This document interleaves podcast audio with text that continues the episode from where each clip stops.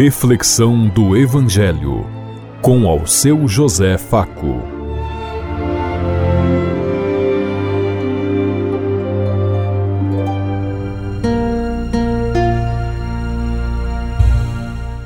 Paz e bem a todos os ouvintes da Rádio Construtiva e todas as emissoras em sintonia conosco e o povo que nos ouve. Queremos levar até você uma mensagem de amor através da palavra de Jesus Cristo Hoje no Evangelho de Lucas, capítulo 4, versículo 24 a 30. Segunda-feira, 13 de março de 2022. Que a graça e a paz de Deus Pai, Deus Filho, Deus Espírito Santo os ilumine nesse dia e seja uma boa notícia para todos.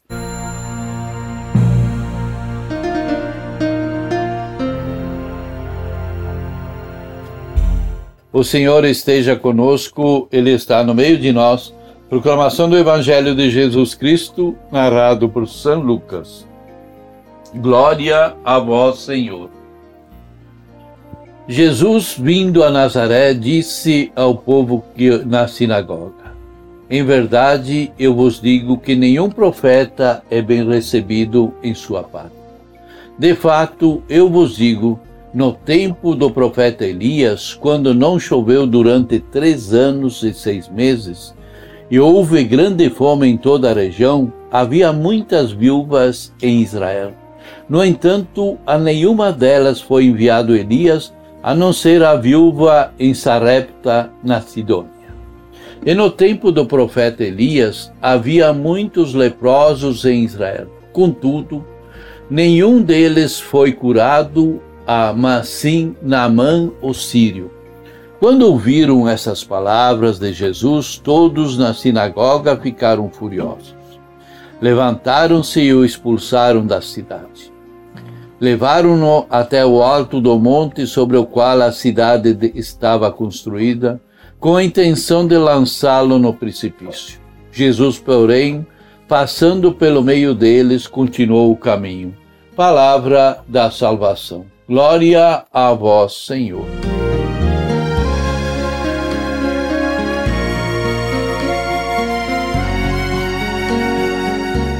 Na sinagoga de sua cidadezinha, Jesus havia acabado de ler o livro do profeta Isaías, que dizia: O Espírito do Senhor me ungiu para anunciar a boa notícia aos pobres.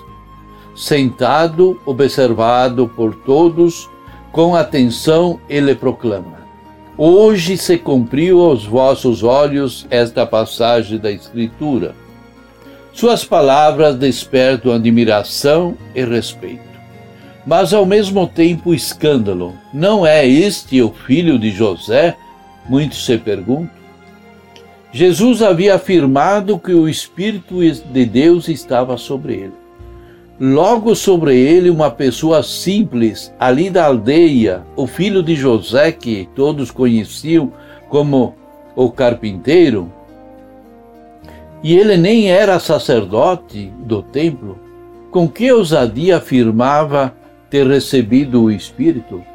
Por trás está destas perguntas, ainda nos dias de hoje está outra indagação. Será mesmo verdade que a salvação vem dos pequeninos?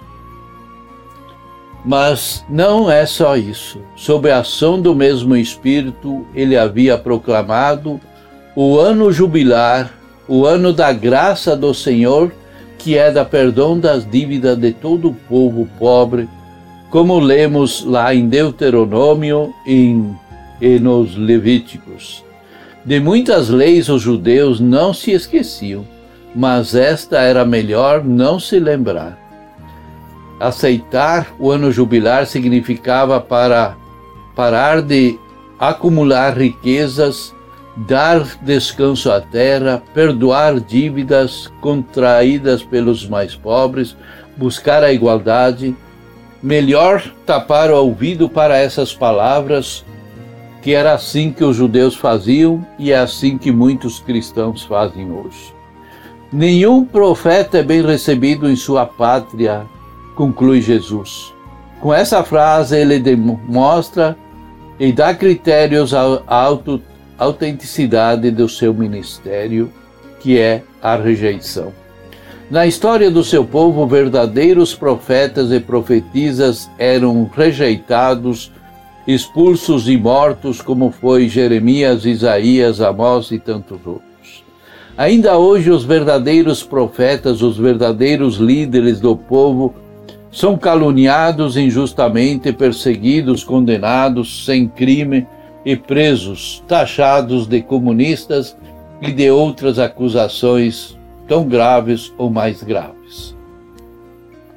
Se os que os de dentro do seu povo não aceitavam Jesus, deixa claro que o encontrará a fé em outros lugares, contanto que seja buscado nos, por isso ele Jesus busca entre os samaritanos, entre os pagãos, entre os cobradores de impostos, pessoas que o aceitam, que o seguem, que o assumem sua vida.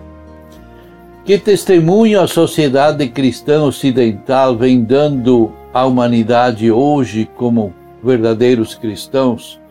Será que nós continuamos acreditando nos profetas de hoje? Ou continuamos aceitando a perseguição dos nossos profetas e profetisas, como vemos tantos casos? A escolha das duas histórias por Jesus, que nós vemos hoje, a de uma viúva e de um leproso, ambos estrangeiros, mostra com evidência a preocupação das comunidades no tempo de Lucas em, Lucas em mostrar que a abertura ao diferente, aos estrangeiros e às estrangeiras já vinha de Jesus. Um bom puxão de orelha para as nossas comunidades, ainda envolvidas de tantos preconceitos, intolerância e resistência ao ecumenismo e a tão pouco diálogo interreligioso com outros, outras comunidades.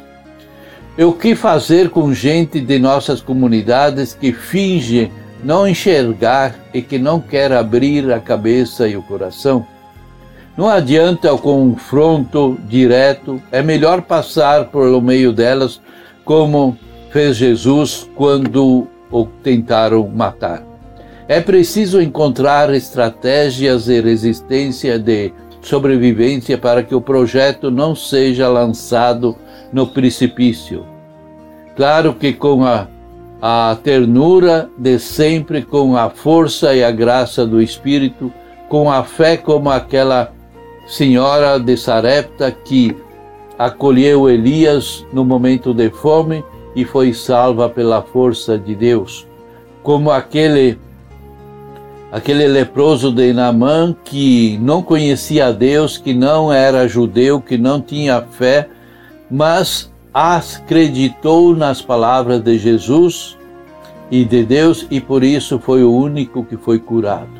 Nós precisamos entrar, estar entre esses que muitas vezes são rejeitados até dentro do templo, mas guardam sua fé e fazem acontecer a vontade de Deus. A quem você se sente chamado a evangelizar? Você já fez a experiência de ir à busca dessas pessoas? Para você, o que é evangelizar? Você já desistiu de evangelizar na sua casa, na sua comunidade, no meio onde você vive? Pensemos em tudo isso enquanto eu lhes digo. Até amanhã, se Deus quiser. Amém.